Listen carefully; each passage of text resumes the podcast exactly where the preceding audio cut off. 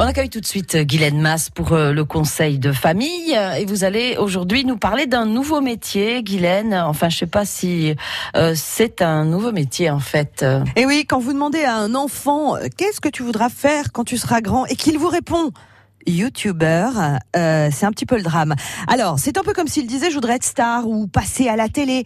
Et ça, c'est pas un métier. Chanteur, comédien, humoriste, oui, là, c'est un métier. Oui, mais alors qu'est-ce qu'on dit à un enfant qui nous dit vouloir être youtubeur? Alors, c'est vrai que les enfants sont euh, bercés par euh, YouTube, Norman, Enjoy Phoenix, Squeezie ou encore Swan et Neo. Peut-être que ces noms ne vous disent pas grand-chose, mais les enfants, eux, les connaissent très bien. Ce sont des stars de YouTube. Alors à la base, toutes ces personnes exercent quand même une activité ou ont une particularité comme styliste, humoriste, musicien, danseur.